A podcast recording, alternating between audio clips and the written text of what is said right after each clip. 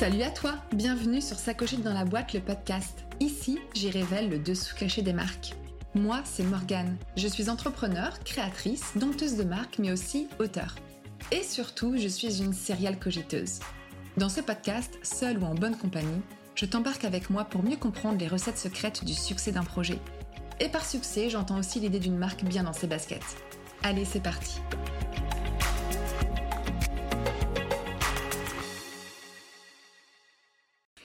Et je suis heureuse cette semaine de discuter avec Fanny EA.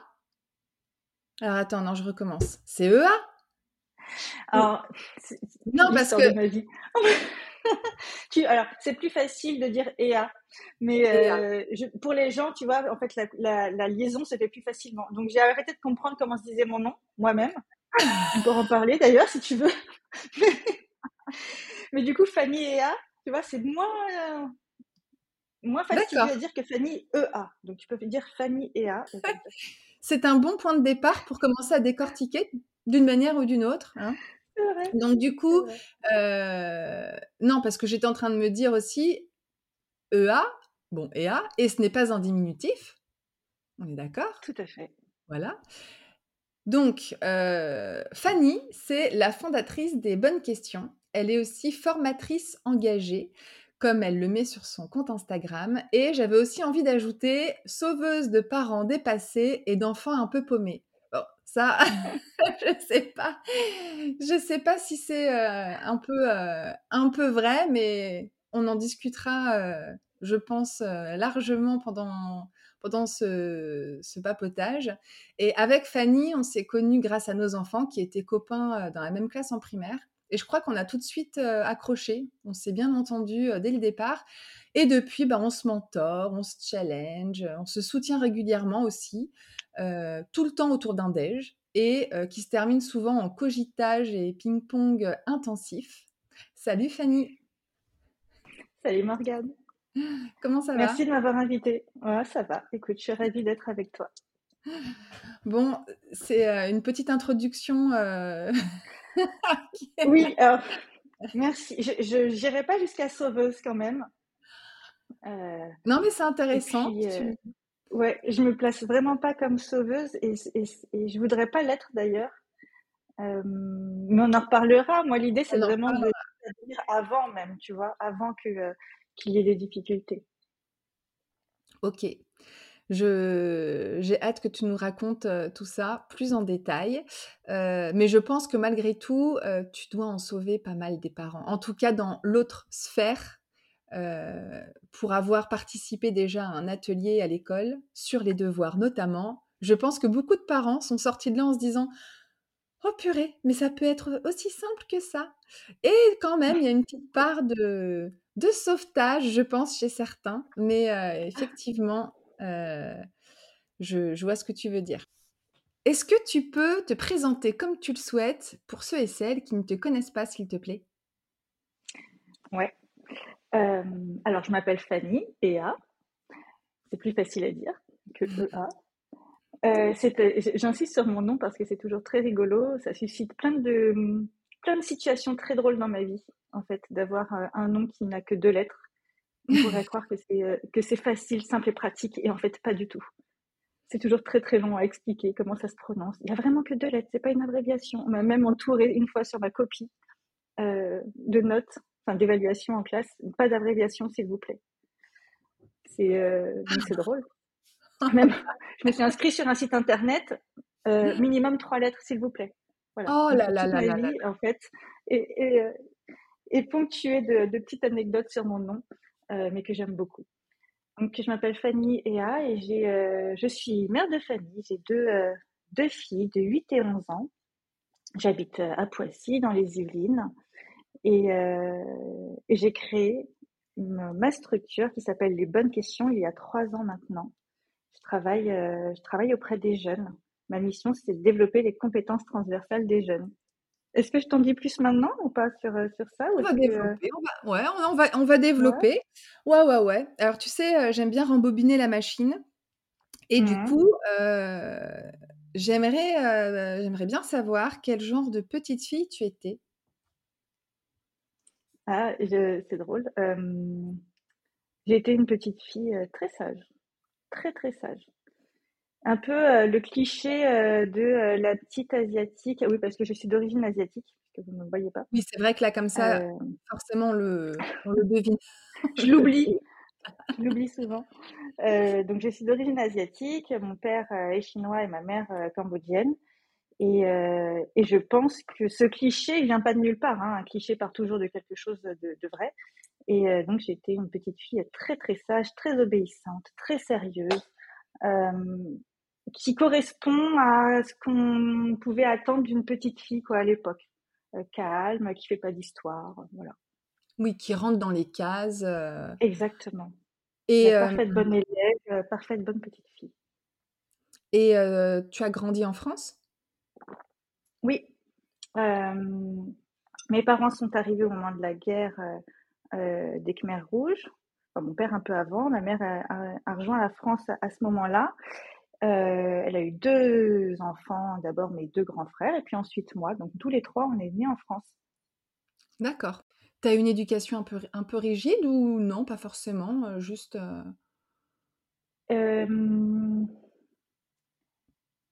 Non, parce que alors, à la fois très très rigide, euh, peut-être plus sévère, plus strict euh, du côté de mon père.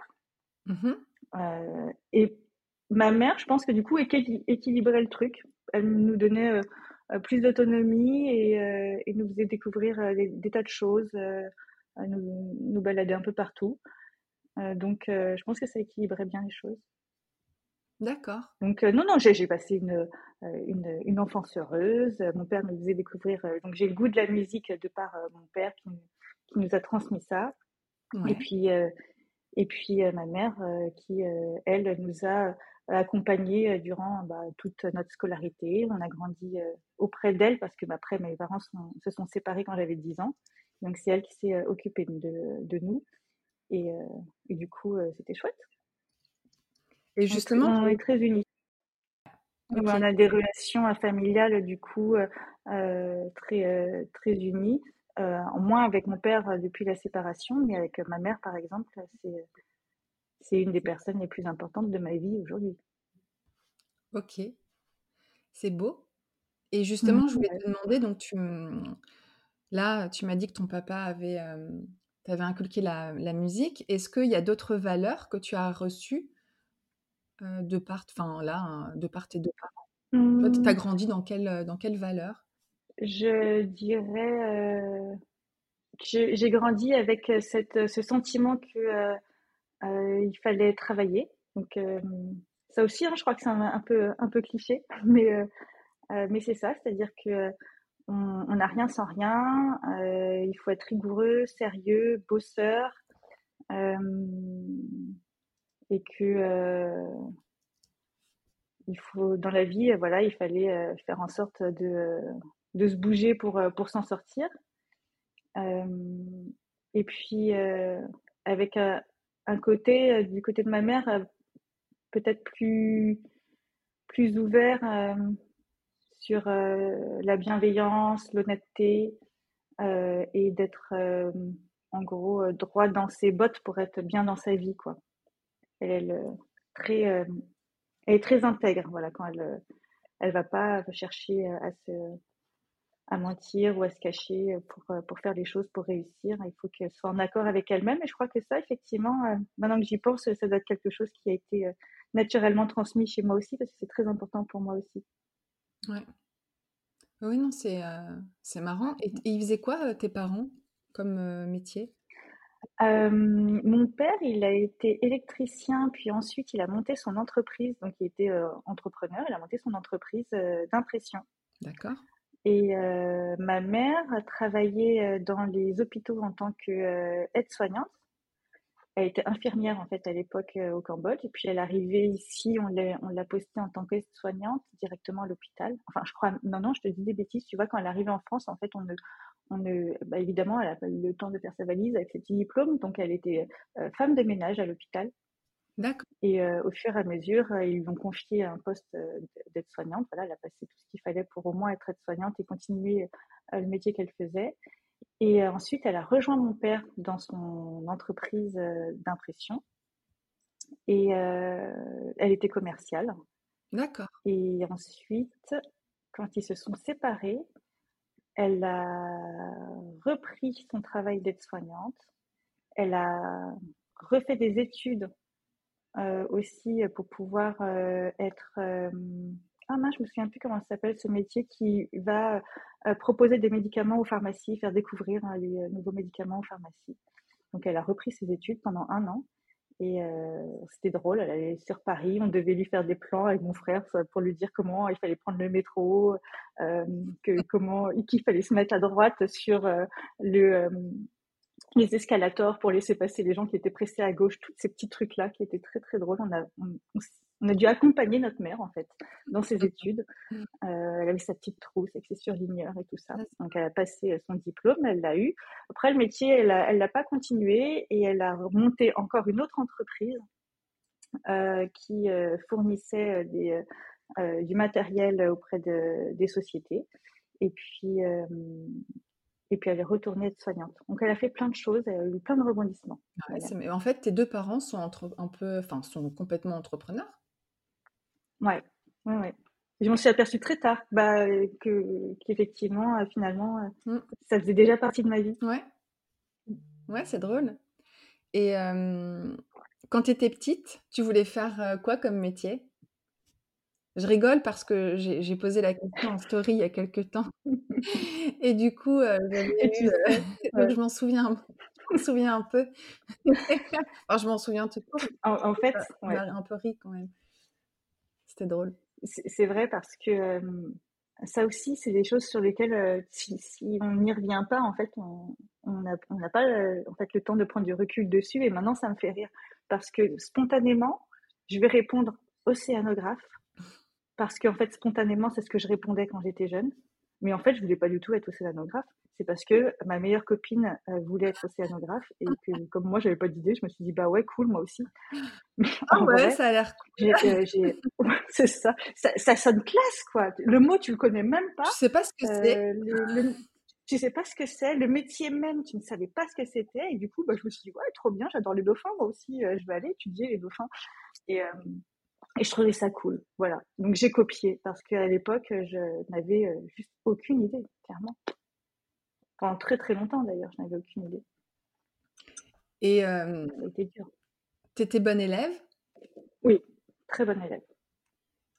Ouais, ouais. Après, euh, euh, dans le supérieur, un peu moins. Je donnais ce qu'on, je, ce qui, je faisais ce qu'il fallait pour y arriver. Mais voilà, je, voulais pas forcément atteindre l'excellence. Quoi. as fait quoi comme bac? Euh, J'ai fait un bac scientifique. Ok.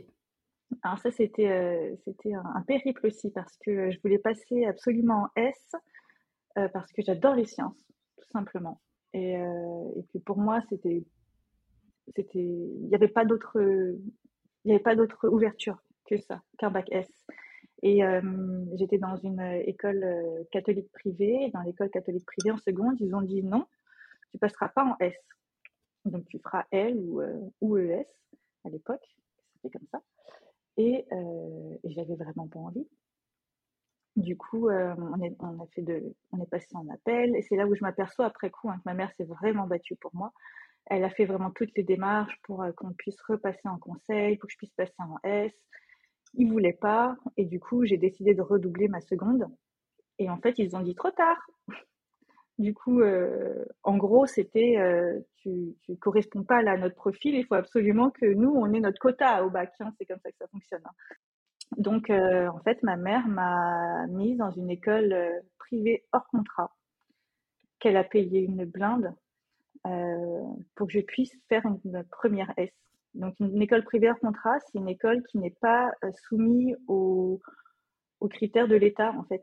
Ils font ce qu'ils veulent, clairement ils font ce qu'ils veulent. Donc, je suis allée dans une école euh, à Paris où euh, je dormais euh, dans, dans une petite chambre de bonne. À l'époque, je gardais la petite sœur d'une copine qui faisait l'Opéra de Paris, qui avait, je crois, 11 ans. Et donc, je devais m'occuper d'elle en échange de pouvoir dormir dans son, dans son petit, petit appart. Oh, c'est pendant un an, J'ai fait ça. J'ai fait des allers-retours sur Paris toutes les semaines. Je m'occupais de cette petite-là qui était adorable et qui était très autonome, donc ça s'est hyper bien passé. Et, euh, j'ai passé une première sur Paris comme ça à Saint-Lazare, dans une école très très particulière. Euh, on est 10 par classe. Des, des camarades, euh, c'était c'était un autre monde, des gens très très fortunés, euh, qui euh, mettent leurs enfants euh, là et qui n'en avaient rien à faire des cours, qui me racontaient leur soirée de gala de la veille, leurs photos dans gala voici public. Et moi, j'étais faisais pas du tout et je fais toujours pas du tout partie de ce monde-là. C'était un autre monde. Ouais, c'était un autre monde, quoi.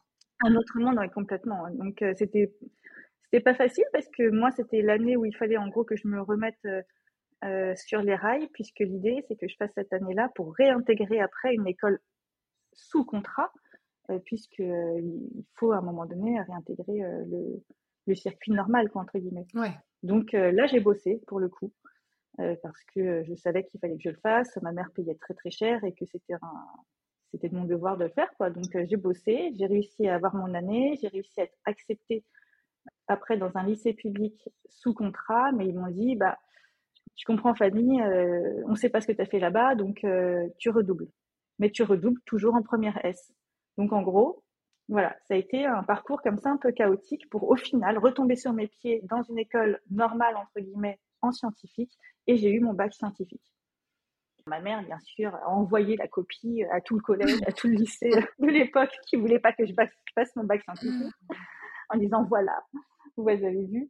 Donc, euh, donc ça n'a pas servi à rien. Euh, elle a, elle, a, vraiment tout fait pour, euh, pour que je sois épanouie. Donc c'est, euh, ça rejoint ce que je disais tout à l'heure, où voilà, ma mère a vraiment tout fait pour que, que ça se passe bien pour nous quand on était jeunes.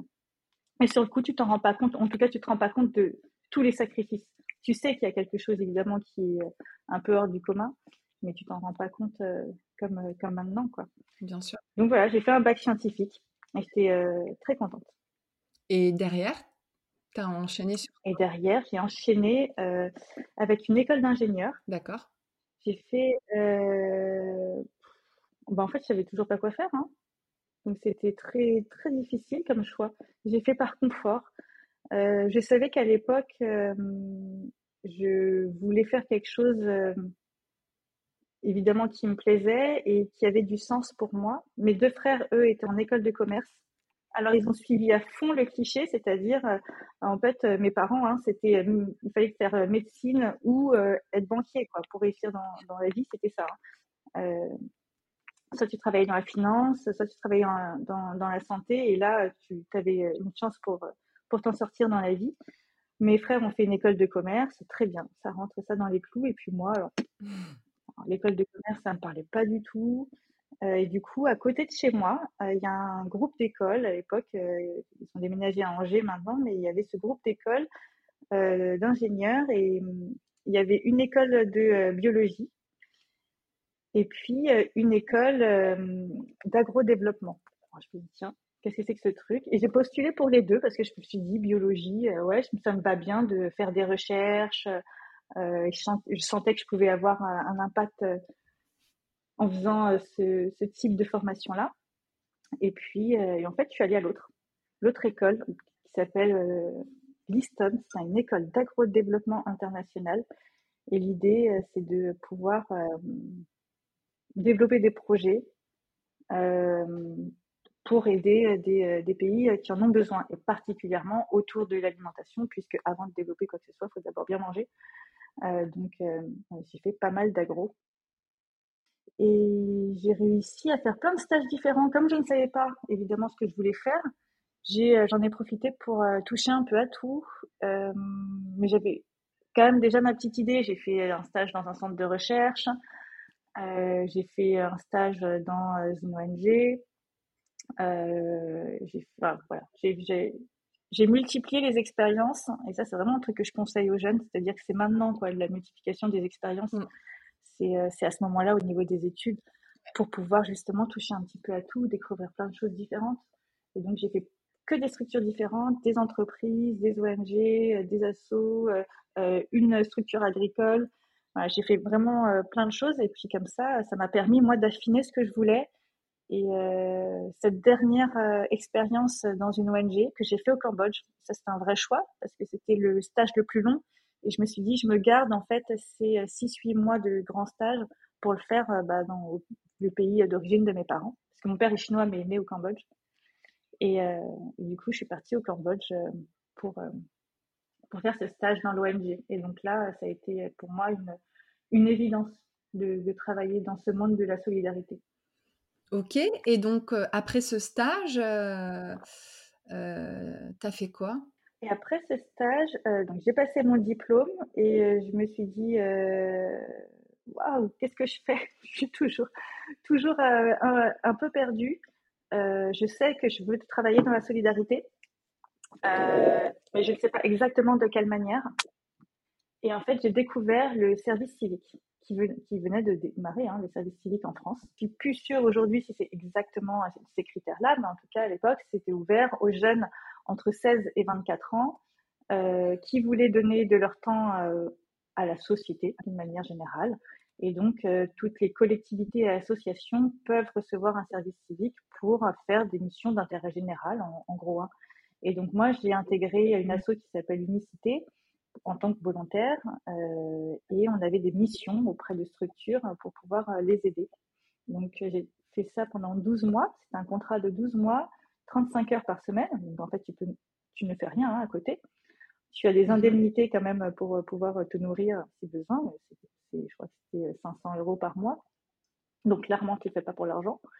Et, et donc, euh, j'ai travaillé dans euh, des centres de loisirs, dans des fermes pédagogiques, euh, dans un centre pour enfants autistes, dans une bibliothèque d'école. On avait des missions, parce que c'est des missions en groupe chez Unicité, et c'était génial. Pour moi, là, là c'était une vraie révélation. parce que je, je me sentais utile, j'étais sur le terrain, et travailler ensemble pour une mission euh, comme ça, euh, collective et solidaire, euh, je me sentais vraiment à ma place. Ça m'a vraiment fait, permis de, de, rencontrer aussi des personnes très chouettes et notamment une, une personne qui m'a qui m'a fait rencontrer la responsable de la fondation SAP Business Objects à l'époque. En fait, on rencontre des entreprises et mmh puis, euh, quand j'ai fait un entretien avec, euh, on va suivre, un, on va suivre en fait un bonhomme euh, dans sa journée de travail. Tu sais, comme ça se fait beaucoup là, du shadowing, et puis tu le suis comme ça partout où il va pour voir ce qu'il fait de sa, journée. Moi, j'ai fait ça avec lui. Puis à un moment donné, on discute et quand il comprend un peu mon profil et ce que j'ai envie de faire, travailler dans, dans, la solidarité, dans la citoyenneté, il me dit attends, il faut absolument que tu rencontres un tel euh, ça va être génial pour toi. Et cette fille m'a prise, donc qui travaillait à la fondation, m'a prise en stage. Euh, donc j'ai bidouillé avec la mission locale à l'époque euh, le fait que je puisse être stagiaire, parce qu'en fait j'ai pas d'école, donc quand t'as pas d'école, tu peux pas être stagiaire. Et elle, elle pouvait pas ouvrir un contrat autre que ça. Donc on a bidouillé le fait qu'il fallait absolument que je fasse un stage. Donc la mission locale m'a permis d'avoir ce papier-là. Et j'ai fait un stage de presque un an avec elle dans la fondation d'entreprise, où il fallait mobiliser les, euh, salariés pour des projets euh, citoyens et solidaires. Et, euh, c'était, extraordinaire de pouvoir relier ce monde euh, de l'entreprise avec ce monde associatif. Donc ça aussi, j'ai, vraiment aimé. Et puis à ce moment-là, il y a un peu partout en France un gel des budgets pour plein de raisons. Et du coup, elle n'a pas, pu me, pas pu me garder. J'ai atterri à Pôle emploi à ce moment-là. Et, euh, mais je ne suis pas restée très longtemps. Je ne suis pas restée très longtemps à Pôle emploi. Après, j'ai euh, été euh, directement missionnée j'ai trouvé mon premier CDI dans une association d'éducation populaire. Et là, ça a été ma grande entrée dans le domaine de l'éducation. Ça a duré combien de temps? J'ai travaillé six ans pour, cette association. C'était euh, vraiment une découverte pour moi et, euh, c'est le fondement hein, finalement de ma mission d'aujourd'hui. Euh, c'est-à-dire, ma mission, c'était de mobiliser des jeunes étudiants pour qu'ils puissent aider des, des, enfants dans leur quotidien scolaire, mais pas que. Et c'est le mais pas que qui fait toute la différence. Par exemple, j'ai travaillé sur un projet avec des enfants nouvellement arrivés en France. Et la mission de ces étudiants-là, c'était pas forcément, et pas, même pas, pas forcément, c'était pas de faire de l'aide aux devoirs, parce que ça a été beaucoup pris comme pour, pour ce type d'accompagnement-là, mais pas du tout. En fait, on expliquait que bah voilà, pour un enfant nouvellement arrivé en France, là, l'idée, c'est qu'il soit déjà bien dans ses baskets pour pouvoir euh, comprendre comment se passe après euh, l'école. Donc, euh, cet accompagnement, là, il consistait à leur expliquer comment fonctionnaient les horaires de bus, à les accompagner à la bibliothèque et à leur faire faire une carte de bibliothèque et leur faire comprendre que l'accès aux livres était gratuit.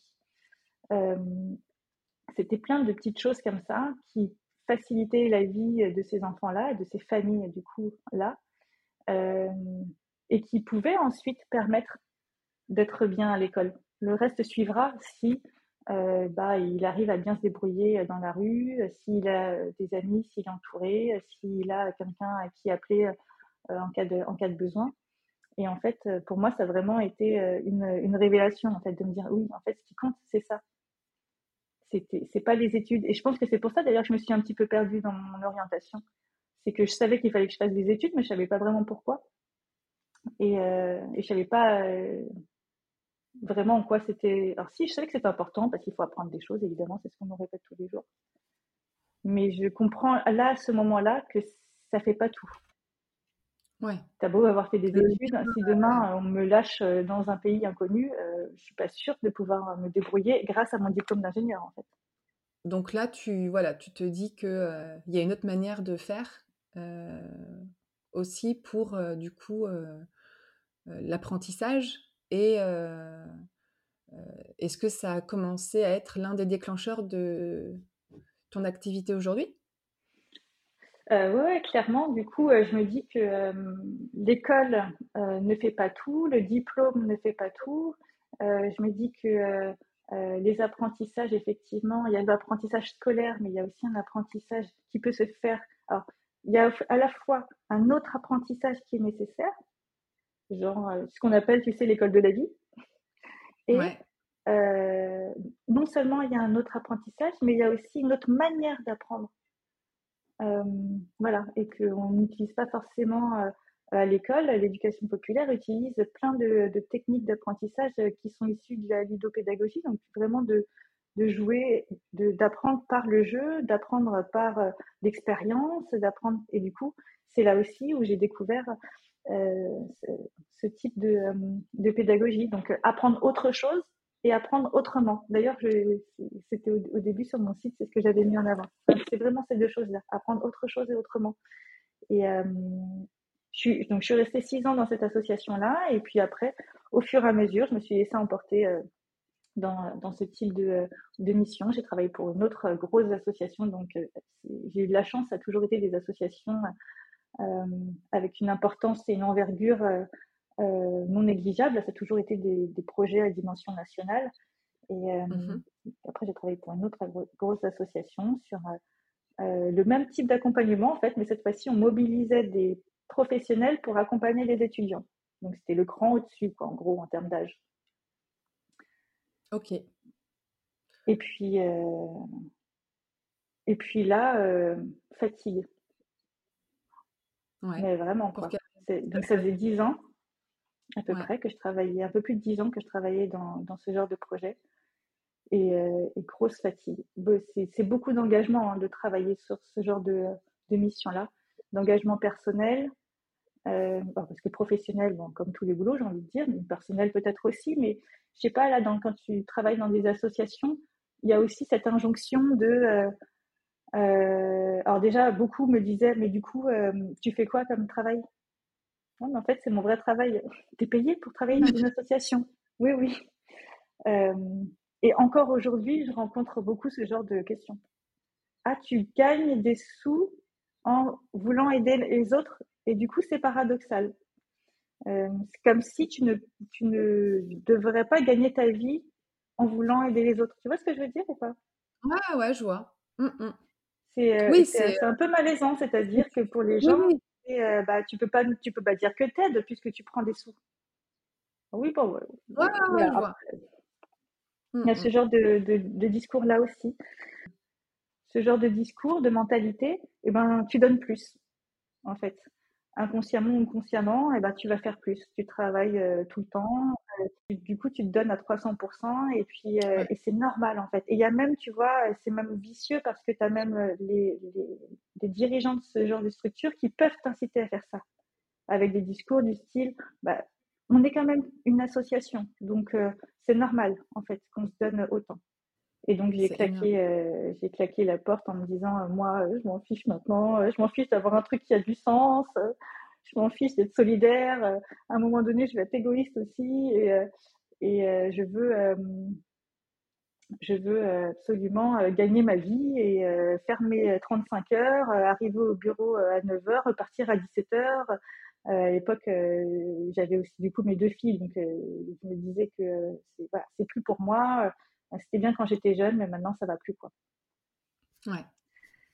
Et donc je suis partie. Et j'ai trouvé un travail de bureau hyper bien rangé, très bien payé, tout ce que je voulais en fait.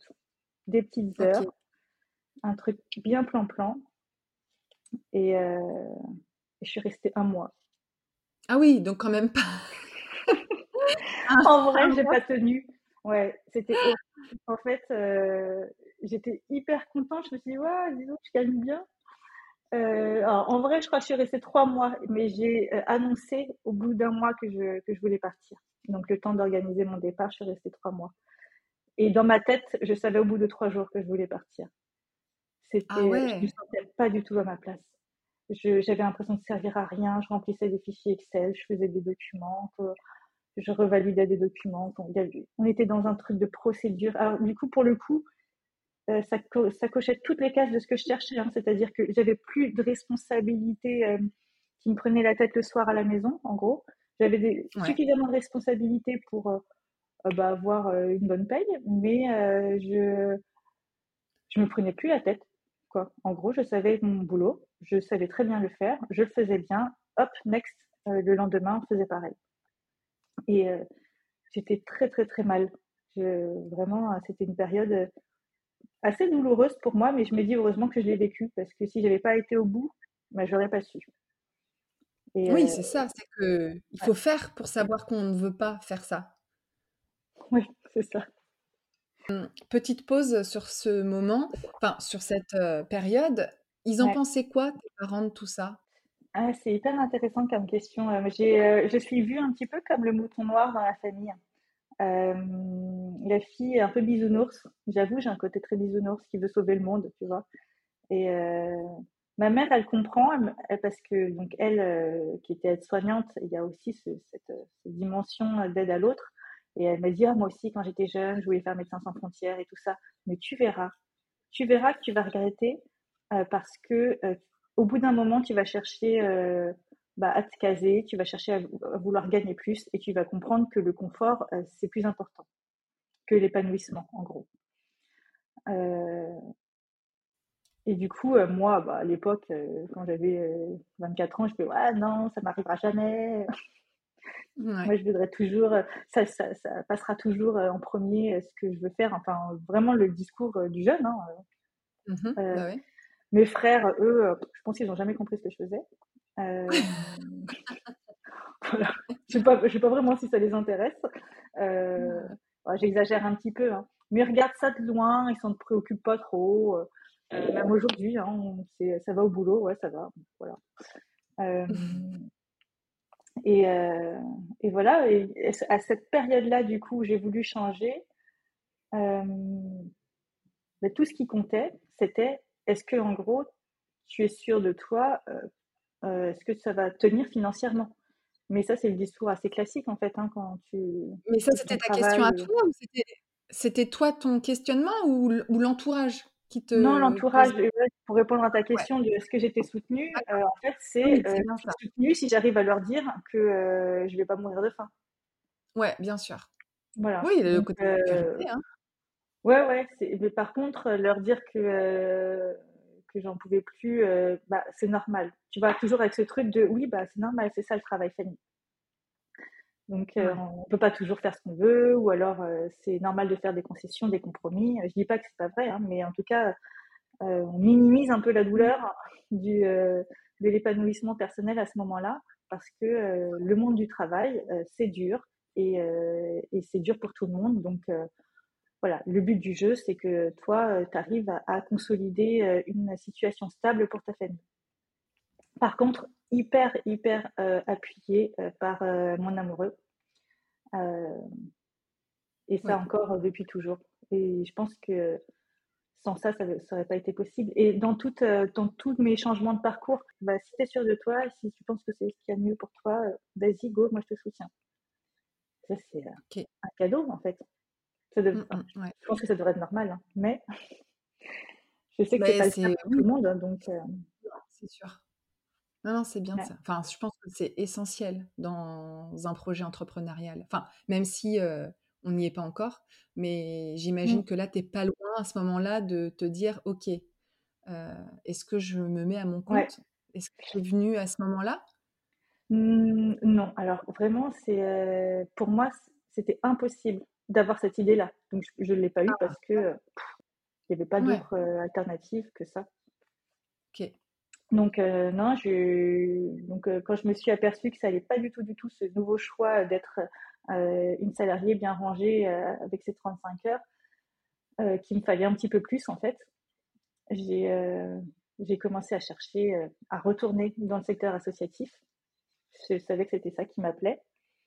Et, j'ai découvert par une amie une, autre association nationale pour laquelle euh, j'ai postulé, dans laquelle euh, j'ai été prise. Donc, euh, je suis restée trois mois dans cette structure. Et, et, là, j'ai une mission que j'adore, énormément de responsabilités, mais vraiment des valeurs qui, qui, me portent et tout ça, mais un management vraiment qui me horrible tout simplement. Et du coup euh, enfin horrible pour moi hein, j'entends après. C'est en tout cas moi ce qui me correspondait pas du tout. Et c'est là où je me suis dit euh, bon euh, il faut il faut il y a un truc à inventer Fanny parce que c'est pas pour rien en fait que tu que tu changes comme ça. En fait je me suis toujours donné des excuses tu vois. La première assaut je me suis dit ah mais je tourne un petit peu en rond et puis en plus euh, voilà, je voudrais découvrir d'autres choses. Je suis passée à une autre association et là, euh, c'était, euh, bah, j'ai beaucoup de responsabilités, mais du coup, quand tu as beaucoup de responsabilités, comme pas mal d'organisations françaises, bah, tu, ne, tu ne fais plus de terrain. Et ça me manquait énormément, moi, en fait, le terrain. Mon, boulot, ça a toujours été de créer des projets, de les mettre en place. Et, au début, bah, je les mettais en place moi-même sur le terrain. Et après, au fur et à mesure, plus la structure est grosse et plus tu prends responsabilité, tu crées euh, le projet, tu formes des équipes qui, eux, vont sur le terrain les mettre en place. Et j'étais hyper jalouse, en fait. Moi aussi, je voulais être sur le terrain. Mais en fait, non, moi, mon boulot, c'était de faire ça, de regarder si tout se passait bien, de remplir des fichiers, de faire des comités de pilotage, des réunions à n'en plus finir entre directeurs. Et euh, j'étais très, très frustrée. Euh, et, donc là, à ce moment-là, quand je me suis, je me suis dit bon bah là, ça me convient plus parce que euh, il manque de terrain. Après, ça me convient plus parce que euh, j'ai changé de structure pour une structure pas associative, je me suis dit bon bah voilà, il me faut, il me faut du sens. Après, je rechange parce que le management ne me convient pas. Et je me suis dit à ce moment-là, peut-être qu'il faut que j'arrête de, de me cacher derrière des c'est la faute des autres en gros pour moi, euh, ça a toujours été la faute des autres si je m'en allais de la structure. C'est parce qu'elle ne faisait pas euh, en sorte que je m'y épanouisse. Et j'ai retourné le truc. Et là, je me suis dit, non, en fait, tu as une vraie responsabilité dans ton épanouissement. C'est pas la faute des autres. C'est aussi la tienne. Euh, c'est aussi la tienne. Si en gros le management ne te convient pas, on est plusieurs dans, le, dans ces interactions. Donc j'ai pris pour la première fois, en gros, mes responsabilités dans, euh, dans les actions que, que, je menais. Et c'est là où je me suis dit, eh ben, vas-y, dans ce cas-là, euh, monte ton truc. Et comme ça, euh, qui t'arrivera, en gros, ne, ne sera dû que à toi. Et tu pourras plus te cacher derrière quelqu'un d'autre. Oui, bien sûr. Et ça, c'était fin 2019. C'était il n'y a pas longtemps. C'était il n'y a pas longtemps. Et je sais pas, c'était le bon moment. mon CDD se terminait. Je venais de dire que, donc, à l'entretien de fin de CDD, ils m'ont reproposé en fait de continuer le contrat.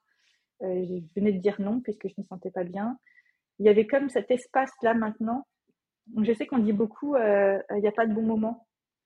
Bah, mmh. je suis pas vraiment d'accord en fait. Je trouve qu'il y a aussi des moments qui t'appellent. Et là, c'était le bon moment. il y a le fait que ce soit un CDD qui pouvait se terminer, euh, le fait que euh, j'ai eu ce, ce, euh, ce, sorte de flash en moi en me disant bah là en fait maintenant c'est à toi de prendre les rênes de, de, ta vie, de prendre les responsabilités de ce qui t'arrive et d'être actrice de ce qui va t'arriver.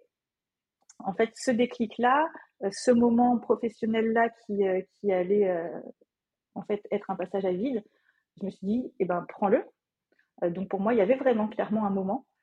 Euh, et je me suis dit, lance-toi, puis tu, tu, euh, tu feras ton plan. au bout d'un an, deux ans, tu feras tes bilans et, et, tu verras bien si ça fonctionne. Donc en fait, pour moi, je l'ai pris un peu comme une énième conception de projet, en fait. Parce que c'est c'est mon boulot, en fait, de concevoir des projets éducatifs. Donc je me suis dit, bah, je vais concevoir encore un autre projet éducatif, mais ce celui-ci, il sera euh, sous mon nom, et puis on verra bien s'il fonctionne. Et ça t'a pas fait peur de prendre cette décision? Euh, Si, un petit peu, mais euh, je sais pas, il y a le soutien donc, de Cyril, mon, amoureux, qui, qui est à fond derrière moi. Et puis, alors, je sais plus ce qui s'est passé cette année-là. On a eu un déclic aussi tous les deux de viens, on mène la vie qu'on veut. Euh, et, ça nous fait rire aujourd'hui, on le raconte souvent. Au nouvel an euh, de cette année, donc du passage 2019 à 2020, on s'est regardé et on s'est dit, euh, viens, cette année, ça va être une année de folie. On, mène la vie qu'on veut. On s'est tapé dans la main et on a dit, OK, moi, moi donc, je, je démissionne. lui, il avait d'autres projets à côté qu'il a menés. Euh, on a, euh, je me souviens, réservé le ski, réservé euh, un voyage en Thaïlande parce qu'on rêvait de faire un, tour de l'Asie avec nos filles. Et on s'est dit, bah, ah, plutôt qu'attendre d'avoir plein de sous pour pouvoir faire ce tour de l'Asie, on a suffisamment pour faire un voyage en Thaïlande, on le fait, voilà, on n'attend pas, en gros. Bon, deux mois après, il y, a eu, il y, a eu, la Covid et puis on a dû tout annuler. Donc ça, c'est la blague. En fait, en gros, on est parti en disant, ouais, bien, on donne tout.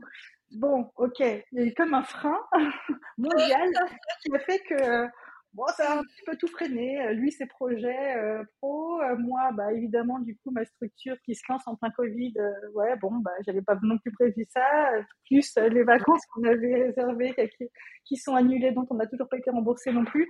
Bon, l'année 2020 n'a pas été l'année qu'on voulait, mais ça pour tout le monde. Mais voilà, c'était juste pour la blague parce qu'on était dans une énergie tellement positive que voilà. Oh non, ça pas de bol. c'est drôle. bon, tu sais ce qu'on dit, les choses n'arrivent jamais par hasard. Donc bon, peut-être que finalement, euh, je ne sais pas pour quelle raison, mais c'est bien que ce soit passé comme ça. Voilà. c'est vrai, disons ça comme ça. Ok, et donc tu t'es mise à ton compte. Ça a été quoi tes étapes justement pour te, pour te mettre à ton compte? Je suis quelqu'un d'assez euh, organisé, très rigoureuse.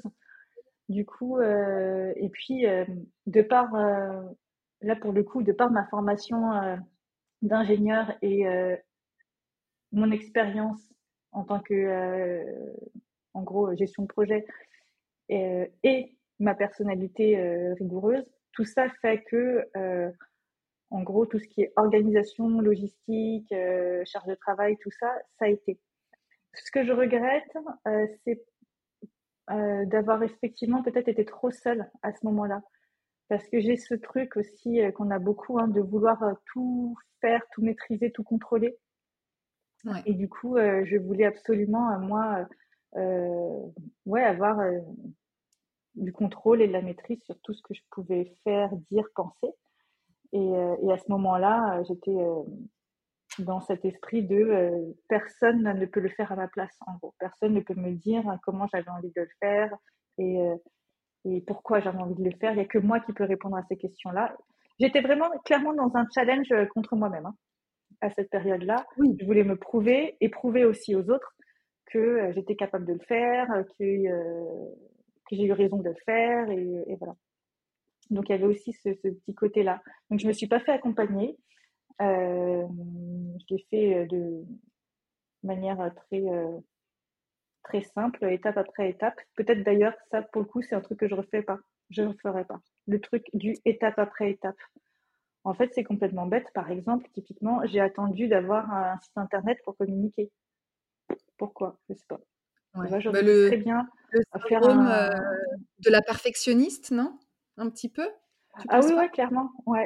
Ouais, ouais. Et puis, euh, perfectionniste, et puis aussi euh, euh manque de d'expérience marketing, tu vois, je pense, euh, ou de. Alors, je voudrais pas dire ça parce qu'après, sinon, si euh, les gens qui ont de l'expérience dans le marketing, ils m'entendraient, ils me disent de toute façon, non, tes idées sont pourries. Mais par exemple, je regrette de ne pas avoir lancé un compte Instagram bien avant, sans forcément avoir une charte graphique, un nom quoi que ce soit. Mais en fait, je l'ai, ma, ma, mission, ma passion, mes valeurs, elles n'ont pas changé depuis 15 ans j'aurais pu euh, très bien faire un compte sur la pédagogie, l'éducation, et puis déjà un petit peu me tester euh, sur euh, euh, ce qui passait, ce qui était intéressant pour les autres, d'avoir une sorte de mini communauté. Non, en fait, j'ai voulu faire les choses propres. Effectivement, euh, peut-être le côté perfectionniste, mais du coup, bah justement, c'est pas parfait. Donc, je voulais, dans ma tête, c'était propre. J'avais euh, le 1er janvier, tu vois, enfin, j'ai un côté très toqué aussi. Hein. C'est-à-dire que j'ai tout fait pour que ça sorte un 1er janvier. Mon ma micro-entreprise, je l'ai lancée un 1er janvier. Mais je me suis mis un réveil ce jour-là pour me dire, il faut qu'il y ait cette date-là sur mon papier. Voilà, ça c'est mon côté toqué. Euh, du coup, le 1er janvier, euh, pendant que les autres suivaient leur fête, moi, je faisais mes, mes papiers, ma micro-entreprise. Et euh, lancement de mon site, lancement de mon compte Instagram, ça ne sert strictement à rien de faire ça. Euh, tout, ouais, tout en même temps, quoi. Tout en même temps. Euh, pourquoi un 1er janvier, ça sert à rien non plus. Et, et du coup, voilà, c'est propre, mais ça ne sert à rien. Ça, pour le coup, si c'était à refaire, je lancerais un compte Instagram pour me tester. Euh, mm. je, je, je, testerai mes activités avec mes proches. Euh, pour voir si, euh, si ça fonctionne, pour avoir des retours, plutôt que d'avoir une structure belle, propre, euh, claire, mais finalement de devoir euh, euh faire modifier pendant mon activité. En fait, j'aurais dû faire tester avant, modifier avant et lancer quelque chose déjà de bien testé. Et euh, c'est un peu nul comme conseil, hein, parce que finalement, c'est la base hein, quand tu te lances, je crois, de, de pouvoir tester ton, ton projet. Mais bon, tu vois, je l'ai pas fait. Non, mais après, tu sais, je pense que surtout quand tu te lances un peu sur le tas et que tu ne t'entoures pas forcément, bah, tu fais bien comme tu peux. Quand tu n'as pas fait mmh. d'études marketing, et même, franchement, moi qui ai fait une école de commerce, au contraire, on m'aurait très certainement euh, demander de euh, d'avoir un truc carré avant de commencer à communiquer. Et en fait, je pense qu'effectivement, c'est une erreur parce que quand on est à son quand on se lance, euh, pour moi, euh, tu as complètement raison, c'est que bah, avant, c'est déjà bien de, de, de, tester tes idées parce que tu n'as pas eu des études, des analyses mmh. derrière, euh, des études conso, euh, tout ça? Non, il n'y a rien eu. Donc, il y, a ton idée, ta grosse motivation, et finalement, euh, je pense que c'est hyper important de tester ses idées et de, de, commencer à avoir sa petite communauté pour aussi, je trouve, gagner en légitimité dans mmh. ton expertise, finalement. Donc, si c'était à refaire, comment est-ce que tu t'y prendrais? Si c'était à refaire, euh, eh bien, je ferais euh, tout ce que je fais, mais euh, sans ma structure. C'est-à-dire que j'aurais lancé un petit compte Instagram pour voir si c'est vraiment cette communauté-là, ce public-là que j'ai envie de toucher et voir si moi-même je, je, je, me plais avec cet outil-là, voir si ce que je propose plaît aussi. je lancerai des ateliers un peu en mode euh, officieux avec euh, avec euh, mon entourage, avec ma ville, de manière complètement bénévole en fait, juste pour voir si je m'en sens capable. Est-ce que c'est vraiment ça que j'ai envie de, faire de, de, mon quotidien? Est-ce que tous les jours, je suis capable d'aller faire une intervention auprès d'enfants? Parce que ça te manquait avant, mais c'est autre chose de le faire tous les jours, du jour au lendemain. Donc je me testerai de manière complètement bénévole avec, euh, avec des structures euh, proches de moi, avec euh, ma famille, mes amis, et, et de voir, en gros, de faire ce que je fais de manière, je sais pas comment dire, non structurée, enfin, de manière non institutionnelle, quoi. à ne pas l'avoir fait, je me suis découvert plein de choses qui n'allaient pas sur le tas. C'est-à-dire, eh bien, euh, je sais pas moi, j'ai lancé mon site internet, j'étais trop contente. Bah, deux mois après, j'ai dû tout refaire parce que je me suis rendu compte qu'en fait, ça correspondait pas du tout euh, soit à ce que je voulais, soit à ce que les gens attendaient. Et, du coup, c'est ridicule. J'avais déjà passé euh, énormément d'heures à le faire pour le refaire deux mois après. Ça, est-ce que c'est pas euh, tout le temps un truc où tu te dis tous les six mois, tu as envie de rechanger ta manière de, de faire, ton process euh. mmh. Ah si, clairement, mais tu, tu, dis ça, mais Morgane, tu le sais, on en parle à chaque fois toutes les deux. La fausse question. infernal. voilà, du coup. on, est, on, est, on est, non, mais voilà, on est infernal, c'est vraiment le mot. Euh, toutes les deux et tant d'autres, euh, à vouloir avoir des idées qui pètent là, comme ça, et, et, à changer toutes les 4 secondes, tous les 4 matins. Euh, mais c'est un côté qui me plaît. Par contre, il y a un truc euh, que j'ai changé dans ma manière de faire, mais depuis très très peu, euh, depuis à peine quelques semaines, quelques mois. C'est alors j'accepte toutes ces idées parce que moi c'est ce que j'adore dans mon métier, hein, c'est d'avoir une idée et de pouvoir la mettre en place. Sauf chose que tu peux pas faire quand tu es dans une grosse structure, hein, parce que tu passes par 40 000 validations et c'est jamais la priorité de quelqu'un. Mais là maintenant, moi c'est moi qui décide de mes priorités. Donc dès que j'ai une idée, j'ai envie de la mettre en place, je le fais. Par contre, ce que j'ai clairement changé dans ma manière de faire, c'est je fais, mais je fais, je le fais pas à fond. Je le fais, en tout cas, je le fais pas euh, de manière perfectionnée tout de suite. Parce que avant, j'avais une idée, je me lançais dans le truc, et euh, avant de pouvoir la proposer, je, euh, je peaufinais chacun des petits détails esthétiques ou autres au bout du bout du bout du bout pour que je propose quelque chose de beau, de propre, de, à mes yeux évidemment. Et en fait, euh, bah, qu'est-ce qui se passait? Bah, Comme euh, ce que je viens de te dire, c'est-à-dire qu'au bout de deux semaines, je me suis rendu compte que euh, ça, ça, ça, ça, ça, ça allait pas, et en fait, je devais tout refaire. Ouais. Et, et, et, là, on est clairement dans une perte de temps qui est mm. hyper importante. Enfin, ouais, j'ai perdu énormément de temps à peaufiner plein de projets qui, au final, ont été avortés, ont été complètement modifiés. Et euh, là, je me suis dit, OK, donc en fait, toutes ces nuits où j'ai passé à faire euh, la police de caractère, les machins, les slides, les trucs, qui en fait étaient très bien sans avoir euh, passé ce temps-là à les perfectionner, bah, ont été complètement perdus. Quoi. Donc aujourd'hui, je teste vraiment, c'est-à-dire je teste avec un minimum syndical. Bien sûr que je fais toujours les choses pour que ce soit beau, pratique, confortable pour, pour les, les familles, les clients qui euh, qui font appel à moi. Je ne dis pas que c'est moins quali, euh, mais tout, je vais plutôt dans le bien plutôt que dans le parfait. Quoi. J'ai arrêté d'aller chercher le parfait parce qu'en fait, je crois que ça n'existe pas et que le parfait d'aujourd'hui euh, est l'imparfait de demain et que du coup, du coup, je perdais du temps à chercher le parfait. D'ailleurs, c'est marrant parce que ma, mon ancienne, mon ancienne chef, manager me disait toujours, Fanny, attention, le mieux est l'ennemi du bien. Arrête de toujours vouloir faire mieux. Reste sur le bien, c'est déjà très bien. Et elle m'a toujours répété ça. Et aujourd'hui, tu vois, ça résonne encore en moi. Euh, et du coup, euh, seulement maintenant, genre, euh, du coup, cinq ans après, ça y est, j'ai compris ce qu'elle voulait dire. Et maintenant, je fais les choses bien et j'arrête de vouloir toujours faire mieux. Ok. À prendre note pour tout le mmh. monde, je pense. Et avant de creuser un peu plus les bonnes questions, j'aimerais bien t'interroger un peu sur ton rapport à la marque. Est-ce que tu as l'impression aujourd'hui d'avoir une marque? Pas du tout. pas du tout. J'ai l'impression que je n'incarne pas une marque particulière. J'ai l'impression que je n'ai pas de, de truc à moi. Je sais pas. J'ai l'impression qu'une marque, il faut ça. Il faut qu'on la reconnaisse d'un seul coup d'œil. Il faut qu'elle ait quelque chose de très personnel, euh, d'identifié. Ouais, identifié et remarquable. Je sais pas, j'aime bien. Je, je trouve que ces deux mots-là vont bien ouais, ça. Mais c'est ça qui est bah, intéressant. Je trouve que moi, on m'identifie pas et que je suis pas remarquable.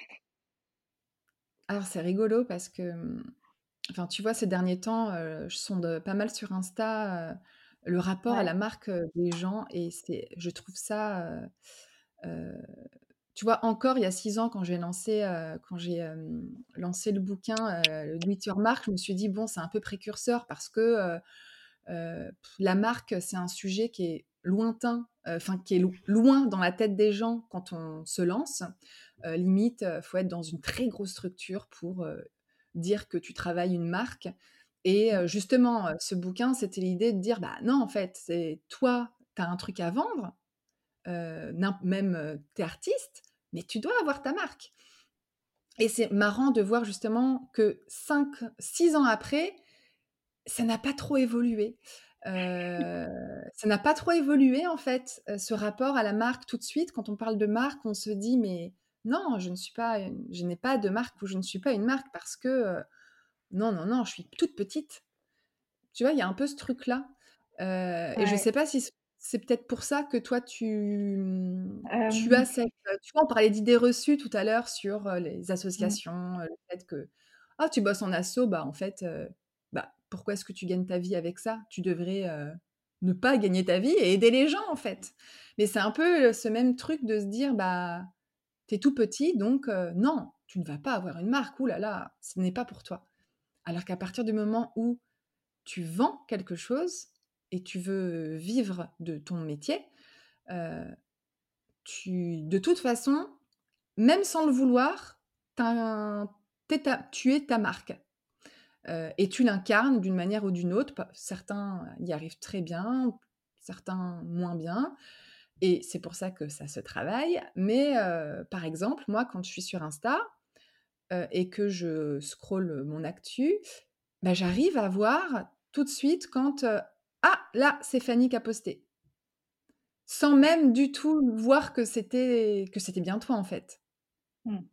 Donc ça c'est déjà il y a un truc de d'être dans hop t'as ton image à toi, t'as as, voilà ta marque. C'est ce que les autres ont comme impression en te voyant en fait tout simplement. Oui, c'est hyper intéressant ce que tu dis parce que euh, je pense que pour reprendre ta réflexion sur les, les, les, les, pensées, les croyances limitantes, alors moi je me dis, j'ai toujours pensé que c'était quelque chose de très important, l'idée de, la marque. en revanche, et c'est là où, euh, effectivement, je trouve que c'est une, erreur de, débutant euh, et qu'on fait, même si on nous le dit, c'est quand même fou, tu as raison, euh, c'est de, se dire que c'est pas la priorité. je ne sais pas si ça aurait pu être une priorité pour moi ou pas, mais en tout cas, je n'en ai pas fait une priorité. Et aujourd'hui encore, je me dis, on verra, euh, on verra plus tard. Et en même temps, c'est très drôle parce que si tu me demandes euh, c'est quoi mon objectif dans cinq ans, eh ben, c'est d'être identifié et remarqué dans, mon domaine. Hein. Là, je fais, je, je vais vite pour euh, juste parler de l'idée de la marque.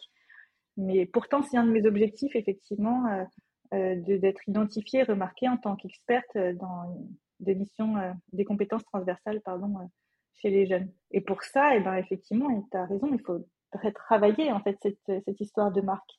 Mais dans mon quotidien, euh, j'en fais pas une priorité et, euh, j'ai l'impression du coup de d'incarner euh, d'incarner ma marque parce que je dis, mais c'est tout peut-être, tu vois. Mais qu'est-ce que euh. tu changerais? Parce que moi, je trouve qu'aujourd'hui, tu as, as, une marque, tu as ta marque en fait. Tu as un logo, tu as un nom, tu as une manière de. Tu as un wording, Donc, tu as plutôt un message qui est assez cohérent. Je sais pas, je trouve que, tu vois, toi, quand on, voit ça cogite dans la boîte, ça pétille, et clairement, en fait. Et puis, c'est un mot que tu utilises beaucoup, donc c'est hyper cohérent.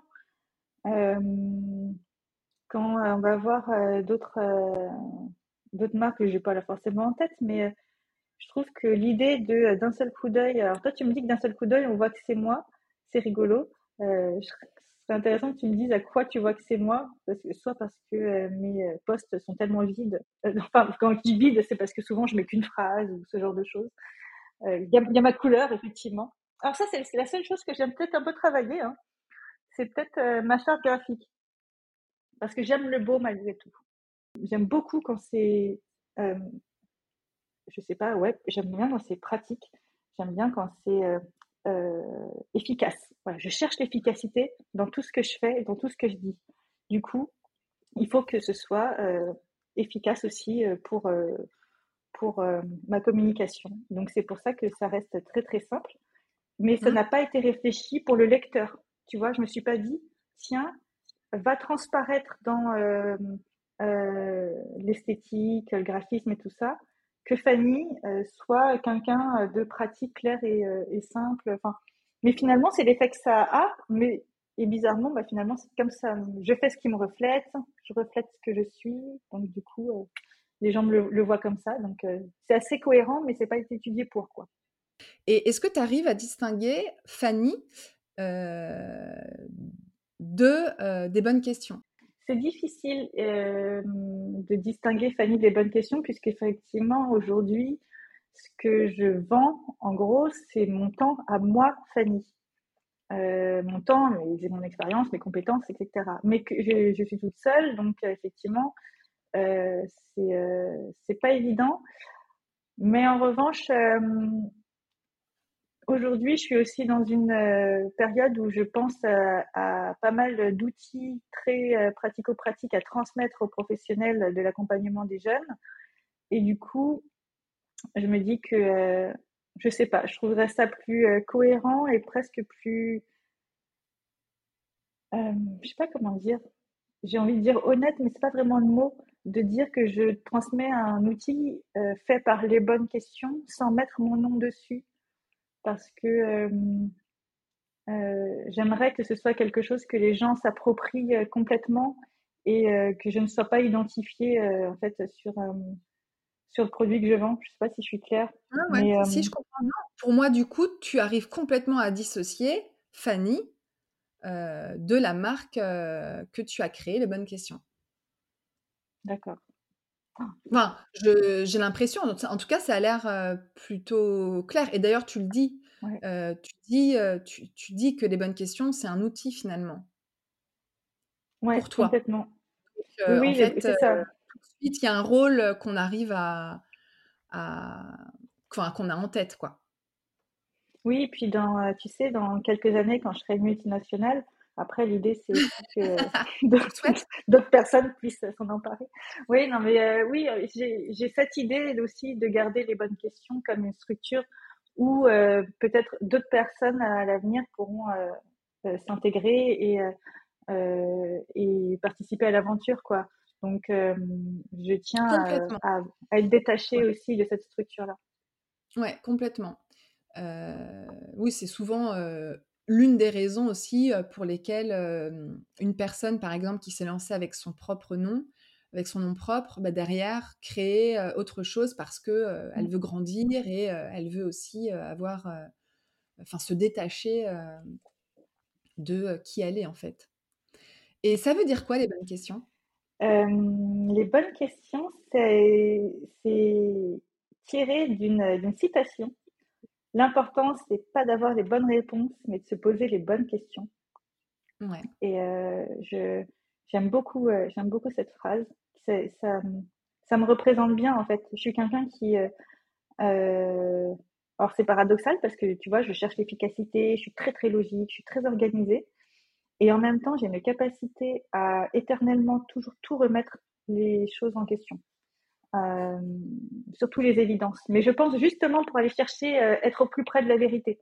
Donc, quand on me dit quelque chose, je ne le prends pas comme une injonction. Je vais toujours le questionner, le questionner, le questionner pour être sûr d'en, comprendre le, la substance euh, moelle, je sais plus comment on dit. Tu vois, vraiment le cœur, le cœur du truc, quoi. Euh, ah, j'aime bien tout comprendre, tout, tout réfléchir avant de prendre une décision. Donc, je trouvais que ça me représentait bien et que ça représentait aussi ce que moi j'avais envie de transmettre en fait euh, aux jeunes, de de, ouais, de donner une place importante en fait à la réflexion et, euh, et moins de place au résultat, d'accorder plus de place à au chemin qu'à l'arrivée. Ouais, je comprends. C'est pas le résultat qui compte. Enfin, euh, si, bien évidemment, euh, j'imagine que tu encourages à être épanoui. Enfin, voilà, être épanoui, c'est peut-être l'objectif. Et le chemin va t'amener à, ça. C'est ça. C'est un peu ce que je dis à ma fille euh, tous les jours en ce moment, qui est très stressée euh, par l'école, et de lui dire, en fait, moi, ce qui compte, c'est euh, les stratégies que tu vas, tu vas essayer de mettre en place pour, pour comprendre cet exercice, les efforts que tu y mets, les progrès que tu vas faire. Après, le fait que tu aies 9 ou 18, en fait, ça m'importe peu. parce que si tu as eu 18 sans rien faire, en fait, je, trouve que c'est moins satisfaisant euh, que d'avoir euh, eu 13 euh, en, en, y mettant du, du, sien. Quoi. Donc, oui, c'est le, truc de l'effort. Ouais, il y, a, quelque chose autour de l'effort, du progrès, de, de la mise en action, de, de la responsabilité que, que tu as dans ce que tu penses, ce que tu dis, ce que tu fais. Euh, voilà, c'est vraiment tout ça. Et alors, tu vois, les bonnes questions, euh, je savais hein, quoi je m'engageais avec un nom comme ça. C'est-à-dire que tu tapes ça sur Google, bah, évidemment, en fait, c'est un bout de phrase. Donc, euh, le truc ne ressort pas du tout. Euh, qu'évidemment, ça ne va pas du tout quand tu parles non plus, parce qu'on dit Fanny des bonnes questions, par exemple. Donc là, mon nom, moi, c'est les bonnes questions. Donc, qu'est-ce qu'on dit On dit de les bonnes questions, bah, ça ne veut plus rien dire non plus. Enfin voilà, euh, pour le coup, je trouve que c'est un choix euh, que j'ai fait parce que euh, gros coup de cœur et beaucoup de sens pour moi. Mais je ne coche aucune des cases, tu sais, de un nom remarquable, un nom qui passe bien sur Google, un nom bon bah ça, a priori c'est. Ah si, moi je trouve que c'est un nom remarquable. Les bonnes questions, ça donne envie de creuser quand même. On ne sait pas ce que je fais quoi avec un truc comme ça. Ah ben non, mais est-ce que c'est important de savoir ce qu'on fait dans le nom? Parce que ça, tu as toute la possibilité, as toute la, as tout ton temps derrière d'expliquer. Pour moi, le plus important, c'est de captiver en trois mmh. secondes. Et moi, je trouve que la première case à cocher, c'est un nom qu'on kiffe. Et pour moi, cette case-là, elle vaut, tu vois, si je devais donner une note, ce serait le plus important à 8 sur 10, quoi. Ben, c'est mon opinion. Et du coup, j'aimerais bien savoir comment tu as créé ton identité visuelle. C'était quoi les étapes? Tu t'es fait aider Tu as pris un graphiste Tu as, fait ta petite tambouille de ton côté Comment tu as... pour le coup, ça, c'est quelque chose que je regrette de ne pas avoir investi dès le début là-dedans. et du coup, maintenant, je suis prise par d'autres choses et, je ne le fais toujours pas d'ailleurs. Mais ça, je regrette de ne pas avoir investi là-dedans parce que, bah, comme je disais tout à l'heure, pour moi, le, beau a une importance et, euh, du coup, euh, je suis pas complètement euh, là satisfaite de, mon identité visuelle. Donc, je t'ai dit, les couleurs, je les ai faites, voilà, avec sur internet avec des couleurs que j'aimais bien. Je les ai les unes à côté des autres. Je trouvais que ça faisait chouette. je voulais que ce soit clair, rapide, simple, efficace de à ce niveau-là. Pour mon logo, par exemple, donc c'est les bonnes questions et avec le cul de questions qui, euh, qui est un peu particulier. Tiens, d'ailleurs, il ressemble à quoi d'après toi? Tu sais ce que c'est? Je pense que personne ne sait. Je l'ai dit tout au début, mais euh, est-ce que tu te souviens du cul, comment il est? Euh, C'est un rond avec un petit, une sorte de petit tilde au-dessus. Ouais, ouais, non, mais je le vois quand je le mets sur ton site. Alors, moi, je trouve que ça ressemble à une espèce de pomme. Ouais, tout le monde me dit une pomme. Effectivement, ça ressemble à une pomme. Hein. Non, mais en fait, personne ne peut deviner le truc. Tu vois, c'est pour ça, encore une fois, c'est un peu comme les bonnes questions. Tu peux pas deviner pourquoi j'ai choisi ça et tu peux pas deviner non plus c'est quoi cette espèce de pomme. Alors, je vais expliquer quand même cette histoire de pomme, d'où elle vient. Figure-toi que je voulais un point d'interrogation quelque part. Ça me semblait logique, tu vois, question, point d'interrogation. La fille n'est pas cherchée très loin. Euh, mais en même temps, je me dis, ouais, justement, un peu trop simple, quoi, le point d'interrogation. Et j'ai cherché euh, l'origine du point d'interrogation. Et en fait, euh, avant, à l'époque, donc c'est une des euh, suppositions, le point d'interrogation. Donc tout, en fait, toutes les ponctuations de l'époque se faisaient avec des petits signaux comme ça. Euh, je me souviens plus très bien des autres, mais le point d'interrogation, c'était juste un point et un petit tilde à côté pour euh, en fait, ça servait à donner une indication sur euh, l'intonation que devait prendre ta voix quand tu lisais le texte. Donc, en fait, le point représentait la fin de la phrase et le petit tilde pour dire, en gros, tu fais une intonation question. Et donc, voilà, le point, en fait, le vrai signe, c'est point euh, tilde. Et du coup, euh, moi, j'ai grossi le point pour faire le Q de question. Bah. Fur à mesure, elle est rigolote, cette petite histoire, je trouve. Ouais, c'est sympa. Et du coup, voilà, d'où vient cette pomme euh, Des bonnes questions. Donc, je suis, mais tu vois, je suis pas non plus allée chercher très loin. C'est-à-dire que je me suis dit qu'il fallait quelque chose de euh, d'identifiable, puisque je vais pas juste marquer les bonnes questions, bien que j'aurais pu, hein, pourquoi pas. Donc, tu l'as fait toi-même sur Canva Ouais, j'ai fait complètement. J'ai fait moi-même sur Canva. Euh, Cyril, lui, qui, qui utilise beaucoup Illustrator, m'a détourer les trucs et tout ça pour que ce soit un petit peu propre quand même. Et euh, voilà. je suis pas super satisfaite. Je suis pas très très fière de mon de, de toute mon identité visuelle. Et ça, pour le coup, c'est quelque chose qui je trouve euh, est important au début pour être, comme tu disais, tu vois, de euh, autant je suis contente des bonnes questions et du coup j'arrive à porter euh, le nom de cette structure là. Autant tout ce qui est visuel, je trouve je trouve ça dommage de pas pouvoir en être fière. Et j'ai cette croyance que les autres aussi, en fait, même si on ne l'exprime pas volontairement, bah, quand on va sur Internet, quand on va sur Instagram, on est attiré par ce qui nous plaît visuellement. Donc, euh, je pense que euh, ça a une... Et pour moi, c'est une évidence que ça joue sur le business. Ouais, je vois ce que tu... Oui, complètement, je vois ce que tu veux dire. Et donc, du coup, dans mon caractère très fille efficace, et eh ben, ça d'autant plus cette case-là pas cochée, bah, pour moi, ça, ça, ça reste un peu en travers, quoi. Ouais, ok. Euh, et bah, de toute façon, tu pourras toujours le changer. Oui, oui, oui, tout à fait. Et c'est vrai que je trouve que quand on est hyper aligné avec son image de marque, c'est un bon moyen, d'une part, pour attirer les clients idéaux, donc des, personnes qui vont être vraiment ceux avec qui on a vraiment envie de bosser, et en même temps, ça fait le tri avec ceux euh, bah, avec qui on, on, ne voudra pas travailler, en fait. Et euh, Qu'est-ce qui est le plus difficile pour toi dans ton quotidien d'entrepreneur? Euh, Là, aujourd'hui, clairement, c'est euh, mon équilibre vie pro-vie perso. Je, travaille euh, tout le temps, j'ai l'impression de bosser tout le temps. C'est une horreur.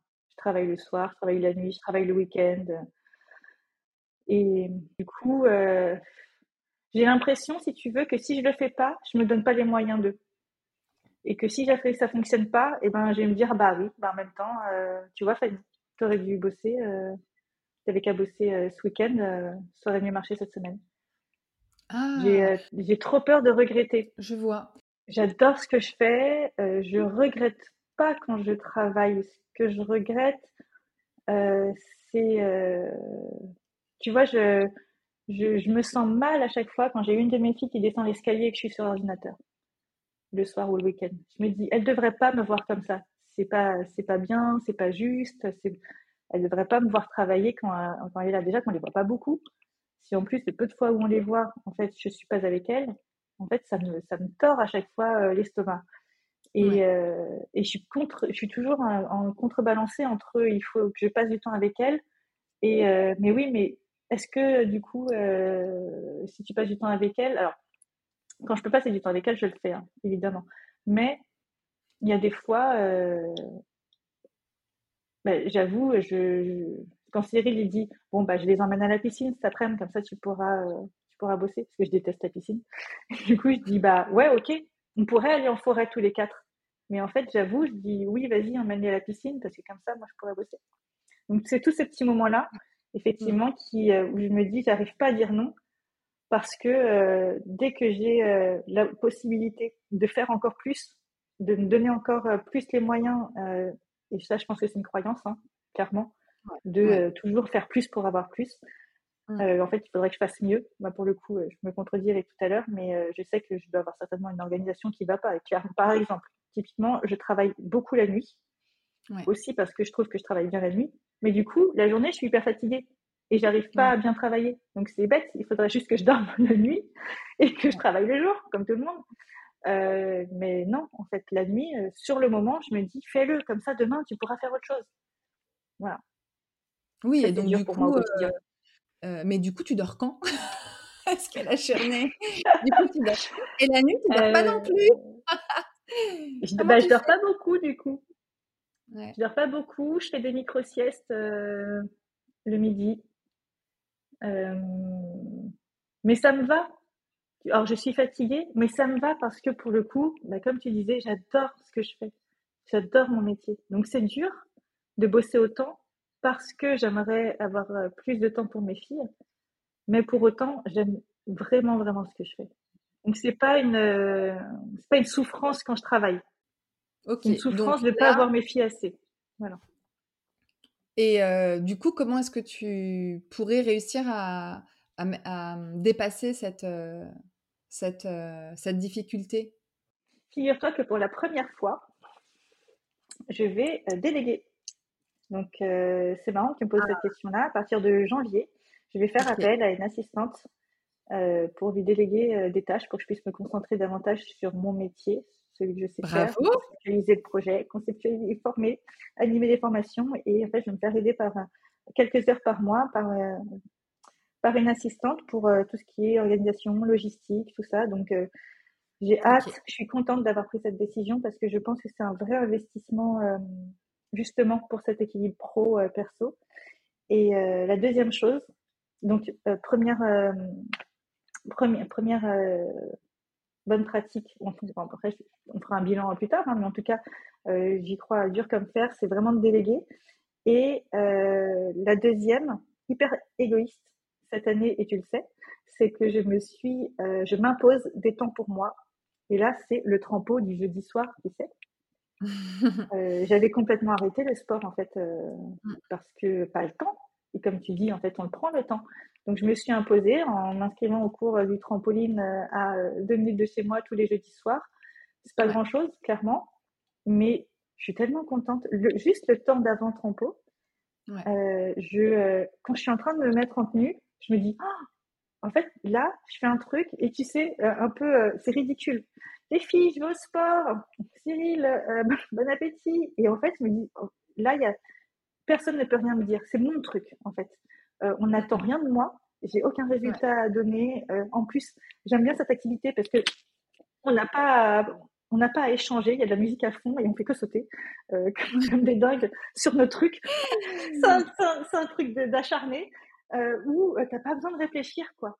Euh, donc voilà, je, deuxième bonne pratique là pour vraiment essayer de garder un peu cet équilibre là plutôt mental, ce sport et puis une fois par mois je fais un petit stage de yoga aussi qui dure trois heures avec une amie et, et ça aussi ça me fait vachement de bien. Top. Ce serait quoi tes petits secrets pour réussir à briller dans l'entrepreneuriat? Alors briller, du coup, moi je le vois comme quelque chose euh, du coup qu'on voit de loin, euh, qui scintille, et du coup, je, je, fais référence directement à un rapport à l'autre. Euh, ah oui, et pas forcément. C'est quelque, chose que je, du coup, je ne cherche pas vraiment. Alors non, alors du coup, je vais, alors je vais préciser mon briller. tu vois, c'est plus quelque part j'entends, j'entends bien gagner sa vie, mais aussi mmh. être épanoui. Parce que pour moi, c'est le, c'est les deux trucs un peu fondamentaux quand tu es à ton compte. Tu as envie d'être épanoui, et c'est très certainement la raison pour laquelle d'ailleurs tu t'es mis à ton compte. et bah, aussi pour en vivre finalement.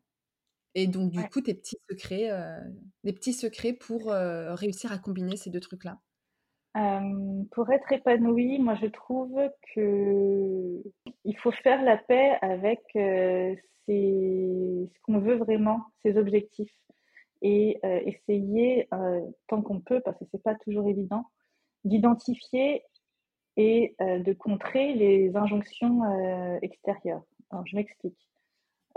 encore moi aujourd'hui, je pense que je pense que ma mère attend toujours ce déclic de tu verras Fanny, à un moment donné, tu voudras un métier qui gagne plus.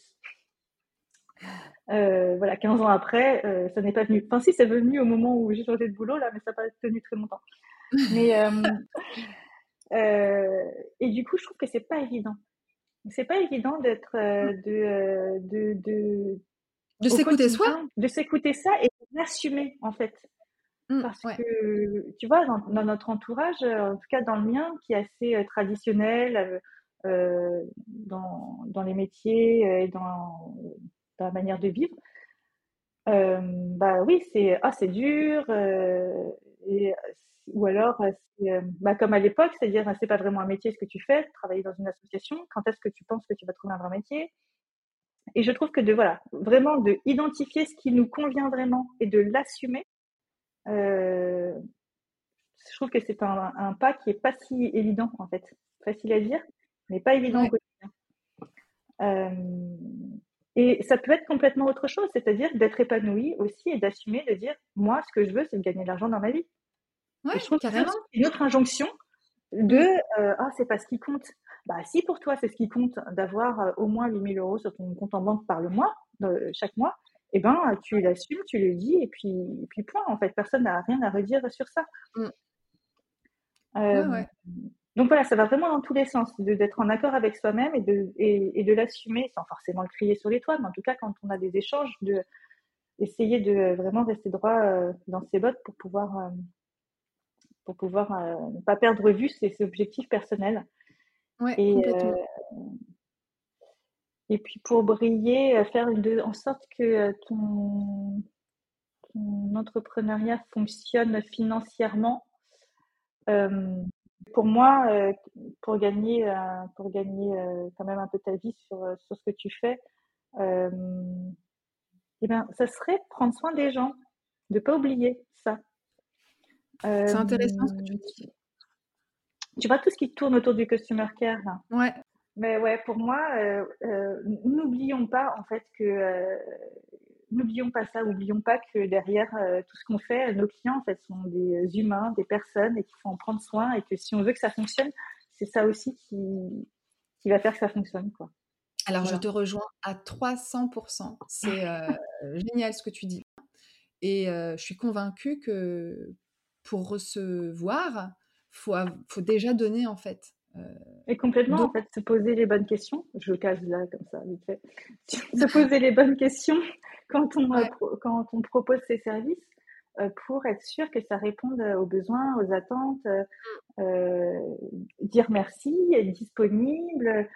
Tout ça, c'est pas juste être gentil version bisounours, c'est aussi comme ça qu'on fidélise, c'est aussi comme Bien ça qu'on voilà, qu'on peut mieux faire passer nos messages. C'est vraiment c'est une autre stratégie à part entière mais qui est pour moi essentiel. Ouais, je suis complètement d'accord avec toi. Et d'ailleurs, tu vois, ça va être une des missions de, de, mon assistante à partir du mois de janvier. On va tout, tout débroussailler, tout ça. Voilà. Génial. On n'a pas, je pense pas qu'on ait juste rappelé les missions que tu fais au quotidien avec justement les bonnes questions. Et c'est important parce que j'aimerais te poser la question une question derrière et je pense qu'on a quand même besoin de comprendre concrètement, là, c'est quoi les missions de, des bonnes questions aujourd'hui? Euh, alors, les bonnes questions aujourd'hui, c'est euh, de développer les compétences transversales chez les jeunes. Euh, d'une part, d'abord d'en prendre conscience, de prendre conscience aussi de l'importance, et ensuite de les développer. Les compétences transversales, c'est toutes ces compétences qui sont presque reliées à des qualités, mais en fait, ce ne sont pas des qualités. Les qualités on est né avec, c'est comme ça. Alors qu'une compétence transversale, euh, ça se développe comme n'importe quelle compétence. Et c'est euh, des compétences comme euh, bien communiquer, s'organiser, créer, faire preuve d'esprit critique, coopérer. En fait, toutes ces compétences que je viens de citer, tu vois, on comprend bien qu'elles sont hyper importantes, essentielles en fait dans la vie, que ce soit scolaire pour les plus jeunes, mais après même professionnel et personnel. Euh, je donne toujours l'exemple, tu vois, de bah, pour euh, pour être autonome, euh, il, faut aussi bien s'organiser. Pour travailler en équipe plus tard, il faut savoir coopérer.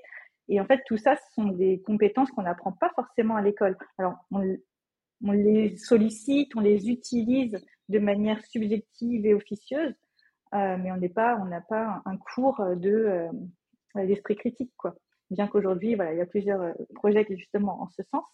Mais euh, pour moi, c'est hyper important que euh, les adultes et les jeunes euh, considèrent les compétences transversales comme aussi essentielles que les compétences académiques, style maths, physique, chimie, français, histoire géo, et qu'il faut les travailler en parallèle parce que, parce que ça participe justement à la réussite des compétences académiques. Si tu sais pas gérer tes émotions, gérer ton stress face à un devoir, une évaluation de mathématiques, et ben, t'as beau être fort en mathématiques, tu auras une mauvaise note.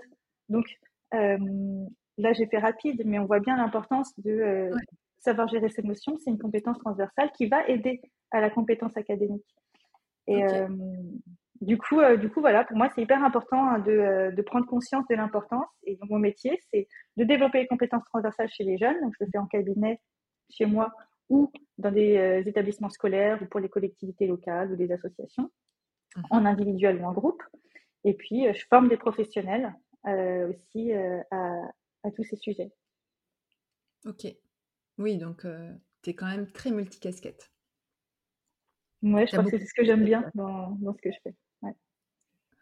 Et hum, du coup, ce serait quoi tes projets plus ou moins lointains? Enfin, Comment tu vois les bonnes questions d'ici 5, 5 ans, par exemple, déjà? Finalement, ça, je le vois pas si différent de ce que je fais aujourd'hui. Je verrais, euh, je me verrais entourée de professionnels qui ont envie de se lancer dans l'aventure aussi euh, de développer les compétences transversales des jeunes. Donc, peut-être plus de formations encore proposées, peut-être des collaborations avec d'autres professionnels pour aller encore plus loin. Et toujours, toujours des actions en direct avec le public. Donc, euh, des conférences pour les familles, hein, pour les sensibiliser, ça, je, pense que je continuerai toujours. Des euh, ateliers dans les établissements euh, pour pouvoir vraiment mettre en pratique tout ce que je dis. Moi, je trouve que dire, c'est bien, mais faire, c'est mieux, ou en tout cas, l'un sans l'autre, ça va pas, quoi. Donc, finalement, pas bien différent, avec peut-être plus bah, d'ampleur, parce que j'aimerais que ce message soit vraiment euh, entendu et qu'on soit plusieurs à, le mettre en place. Donc euh, voilà, pas, bien différent finalement. Pour moi, du coup, ma mission euh, de vie, tu vois, je la vois comme ça. Je me dis, bah moi, ma, ma petite goutte d'eau, elle va être sous cette forme-là, mais ça va être au service du mieux vivre ensemble. Et c'est pour ça que je veux intervenir auprès des jeunes.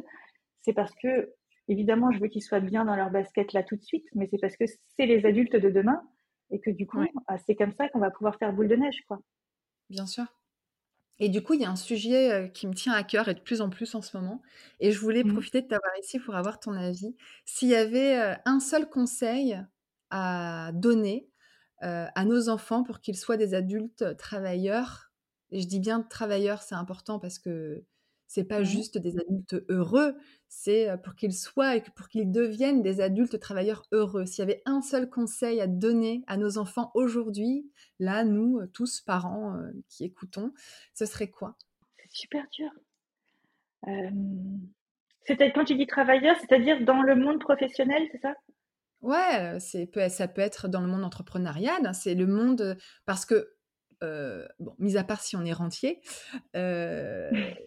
on a quand même besoin de travailler. Donc c'est un mmh. peu le, c'est un peu la, mission de, chacun. Euh, euh, jeune, euh, tu deviens adulte, tu dois trouver un boulot, quoi, tu vois? Ouais. je dirais peut-être là comme ça, peut-être de d'y trouver du sens, quelle que soit la mission. que c'est un sens pour lui, un intérêt pour lui. Donc ce serait quoi? Ce serait par exemple là, pour nos enfants, dès le plus jeune âge, les accompagner dans ce qui les révèle quelque part, dans des mmh, activités qui, les, qui, qui font bah qu'ils se sentent épanouis? Tu vois, par exemple, très concrètement, moi, j'ai une, une, famille qui est venue me voir parce que l'adolescent a, en fait, a complètement lâché l'école, il est en, en seconde et et clairement, euh, ça l'ennuie, il se donne plus alors qu'il avait des bons résultats. Et ben, il, voulait en fait que je l'aide dans tout ce qui est scolaire, méthodologie, euh, organisation. Et en fait, je l'ai redirigé vers un, plutôt un accompagnement à l'orientation parce que euh, en fait, il me dit juste, je sais pas pourquoi je fais tout ça. Et donc plutôt que de rebosser sur comment tu veux peux bosser, on va plutôt bosser sur pourquoi tu fais tout mmh. ça et à quel sens tu vas donner à ton quotidien. Donc c'est pour ça aussi que je fais des bilans d'orientation. C'est pas, euh, c'est pour redonner du sens à ce qu'on fait. Et euh, pour les plus jeunes, par exemple, tu vois, j'avais un petit qui était hyper fâché avec la géométrie. Et ben en fait, on a fait des constructions en carton euh, de maison. Et, et, tout seul, en fait, il, il y a compris l'intérêt de faire un angle droit, parce que sinon, ça tenait pas. Donc, les devoirs, c'est clairement une, c'est un sujet qui est hyper stressant, un sujet de tension chez toutes les familles, et je le comprends complètement. Euh, maintenant, euh, à notre niveau, on ne peut pas changer euh, le système scolaire français. Du coup, c'est effectivement comment nous, à notre niveau, on peut faire en sorte que ce soit pas si douloureux que ça. Quoi. Ouais. Bien et, sûr. et, ça, ouais, j'en fais aussi une mission pour qu'au quotidien, les parents, les enfants ne souffrent pas de, mm. de ce système-là parce que bah, clairement, c'est une souffrance hein, parfois. On pourrait en parler des, franchement des heures de ces sujets et ça me c'est des sujets qui me tiennent beaucoup à cœur et de plus en plus, c'est ce que je te disais. Donc voilà, je, je trouvais ça intéressant de, bah, d'avoir aussi euh, quelqu'un qui est experte dans, dans, ce domaine, qui puisse nous donner son, son avis là-dessus, quoi. Et euh, on arrive à la fin de cette longue discussion. Euh, je vais te poser mes quatre questions vrac. la première, c'est quoi pour toi le succès? Eh bien, c'est un peu comme ce qui brille. C'est-à-dire que j'y vois un rapport aux autres. Le succès, pour moi, il y a quelque chose, il y a, il y a un côté un peu euh, valorisé, aimé par les autres, qui est très différent de la réussite pour moi. C'est hum, si tu es bien perçu par les autres, alors tu atteins le succès? Euh, Non, euh, oui, et avec un rapport à la quantité. Pour moi, le succès, il y a quelque chose de populaire, grand public. C'est-à-dire c'est aimé et apprécié par beaucoup de monde et donc, euh, ce projet, cette personne euh, est un succès. Ce qui est très différent pour moi de la réussite, qui est du coup personnelle, tu vois. Ok, donc j'allais te reposer la question. C'est quoi pour toi la réussite? À quel moment tu ah. te diras j'ai réussi? Eh bien, pour le coup, tu, sais, j'ai mon petit boulet de journal. Euh, tous les ans, je me définis mes objectifs. C'est mes objectifs, c'est personnel, ils sont quantifiables et tout ça, machin. Et en fait, pour moi, euh, si à la fin euh, j'ai euh, mon objectif, j'ai réussi. Si j'atteins mon objectif, pardon, j'ai réussi. par exemple, un de mes objectifs 2023, c'est d'obtenir la certification Calliope. C'est hyper, c'est factuel, quoi. J'ai réussi si j'ai obtenu ma certification Calliope. Le succès, ce serait plus, tiens, Fanny est connue euh, tu vois, euh, en tant qu'experte des compétences euh, transversales dans le monde de l'éducation. D'accord. Bon, je sais pas ce que ça, apporte vraiment, mais il y a quelque chose de de l'ordre du, du, ouais, de populaire, grand public, image. C'est clair. Et hum, si tu pouvais changer quelque chose dans ta vie d'un coup de baguette magique, ce serait quoi? S'il y avait quelque chose à changer l'école. Je changerais l'école. Ouais. Tu changerais quoi la, la, méthode, euh, les apprentissages euh, Comment c'est Je ne euh saurais même pas par où commencer, Morgane. Mais je... en plus, pour tout te dire, je sors d'un conseil de classe hier soir et du coup, ça m'a remis encore une couche sur, sur le truc. Je trouve ça. on, marche, on marche sur la tête, quoi. Je trouve ça hallucinant qu'on emploie des, toujours des, vieilles méthodes qui ne fonctionnent pas, mais on les emploie parce qu'on a l'habitude de les employer et c'est complètement assumé. Euh, voilà, avec euh, des, réponses comme de toute façon, on l'a toujours fait comme ça. Et du coup, et donc, on a toujours fait comme ça, et donc on continue. OK. Avec des, bah oui, bah c'était difficile pour nous aussi quand on était jeunes, donc il n'y a pas de raison que ce soit pas difficile pour eux aujourd'hui et qu'ils s'en sortent pas. Ouais. Voilà. Et ça, moi, ça me. Oh tu vois, j'en parle, j'ai des frissons, ça me, ça me tord, quoi. Et, ouais. et donc, et donc, je fais aussi, tu vois, des formations pour les enseignants. mais là, quand je dis l'école, en fait, c'est d'une manière générale, finalement, déjà, nous prenons, prenons conscience que quelqu'un de, je sais pas moi, encore une fois, quelqu'un qui sait bien communiquer, c'est important. Par exemple, je vais, te donner un exemple tout bête. Moi, pour choisir mon, assistante, là, bah, en fait, j'ai choisi celle qui avait le moins finalement de compétences dans ce que je recherchais. Par contre, elle est dynamique, elle, elle, elle capte vite les choses. Et ça, pour moi, en fait, sont des compétences qui sont essentielles. Tout ce qui est compétences après formation, elle apprendra sur le tas, c'est pas grave. Et du coup, et eh ben c'est ça. Et ben même les enseignants et les profs, déjà, qui prennent conscience aussi que eux-mêmes que tout ça est important. Ils ne le font pas aussi parce qu'ils n'ont pas conscience en fait de ce que ça va leur apporter d'une part, et, ils pas, et puis tout simplement ils ne savent pas comment faire. Ouais. Donc voilà, je changerais, euh, je changerais l'école, mais c'est un grand mot évidemment. Hein. Mais c'est un beau combat. je suis pas en combat contre l'école évidemment. j'aime, je, j'adore les profs. Euh, je, enfin, en fait, ce que je voudrais moi, c'est que justement, ce soit plus facile pour eux, parce que en fait, nous, ce qu'on trouve difficile avec les devoirs, en fait, ils ont la même chose eux en cours et 7 euh, heures par jour. Ouais. Mais justement, il y a tellement d'autres choses à travailler en parallèle pour que ce soit plus euh, agréable pour tout le monde, que c'est aussi, en fait, pour l'école, euh, tout ce combat-là. Et donc, c'est un. Quand je dis que j'accompagne les professionnels aussi pour les former, je, pense aussi aux profs. Et d'ailleurs, c'est un, projet qui va venir là l'année prochaine d'intervenir plus souvent auprès des, professionnels de l'éducation nationale. Ok. Génial. Et tu as un petit mantra qui te suit au quotidien ou qui t'anime plus particulièrement en ce moment, par exemple? Ou alors qui est un mantra plus général qui te suit au quotidien? Oui, j'avoue, parce que j'aurais pas pu le sortir là comme ça, je pense, parce que j'en ai beaucoup qui, qui m'animent. J'ai écouté tes, tes, podcasts, je suis très, très fidèle et je sais que tu allais me poser cette question-là. Du coup, je suis allée chercher. J'ai triché. Euh, parce qu'il fallait que je choisisse, en fait. C'était ça le plus dur. Donc, euh, j'ai fait ce travail-là avant et j'ai choisi Soyez vous-même, tous les autres sont déjà pris. Oscar ah, Wilde. Euh.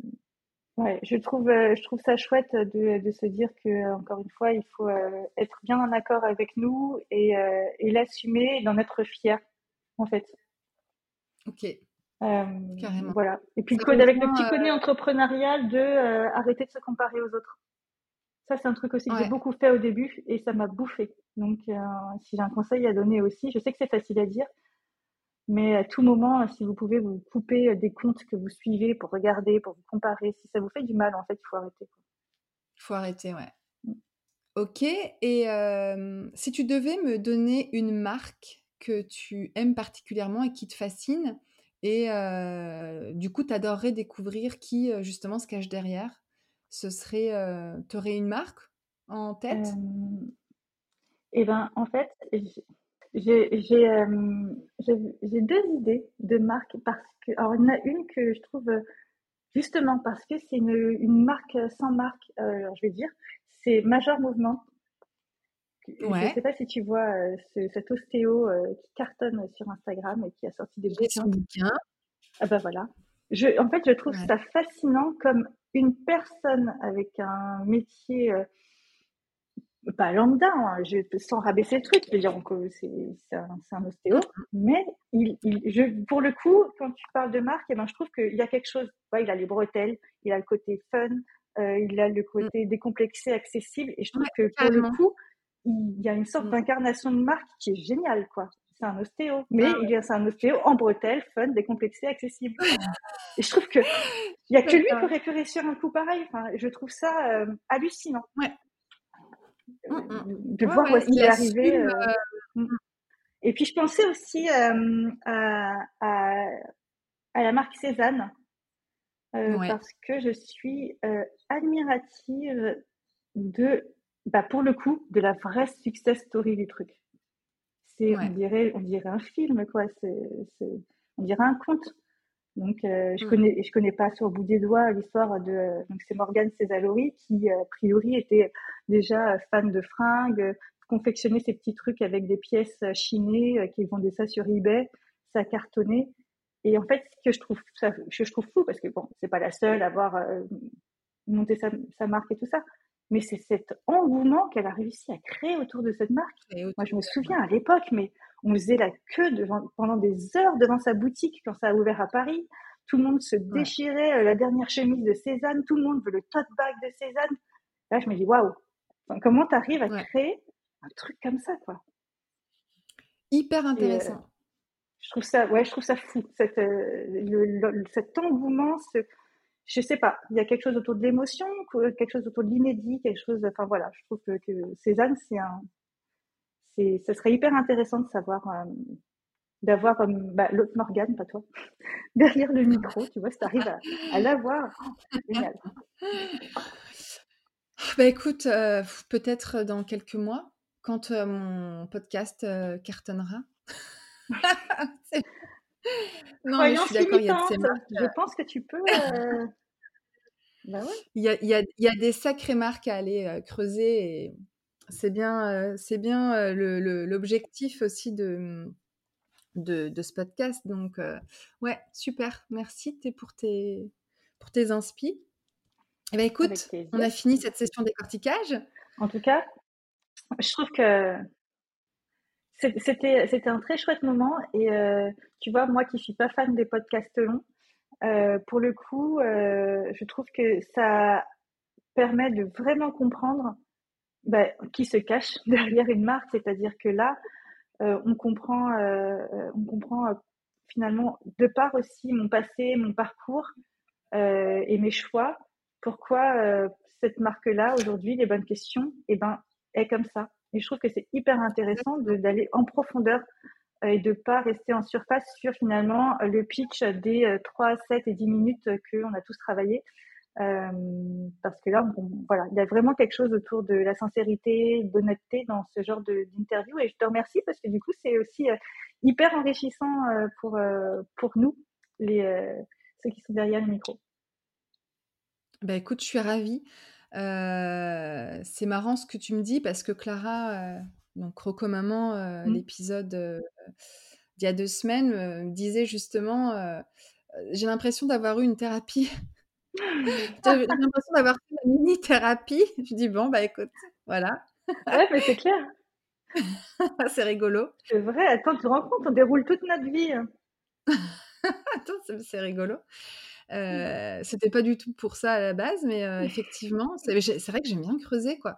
Et, et est-ce qu'on peut dire du coup aujourd'hui que tu es bien dans ta marque? Ouais, je suis bien dans ma marque. Je suis carrément bien dans ma marque. Ouais, ouais. Et mmh, si on souhaite en savoir plus, où est-ce qu'on doit se rendre? Eh bien, tu peux te rendre sur les réseaux sociaux Facebook, Instagram, Fanny les bonnes questions. Euh, sur mon site aussi, lesbonnesquestions.fr, j'ai une newsletter à laquelle tu peux t'abonner euh, pour avoir euh, des infos sur l'éducation, la pédagogie. Et c'est déjà pas mal. Ah oui, c'est très bien. Et sinon, venir me voir à Poissy. Ah bah voilà, Vous pouvez aussi. mieux. Pour, pour participer à nos déj, à nos déj très multueux. ok. Bah, merci Fanny. Merci Morgane. Je te souhaite une belle journée et puis encore, c'était vraiment chouette de t'avoir au micro. Merci à toi, bonne journée. Bonne journée. Alors je remercie encore Fanny pour cette discussion et ses nombreuses révélations. Je ne peux pas dire qu'elle ne s'est pas prêtée au jeu.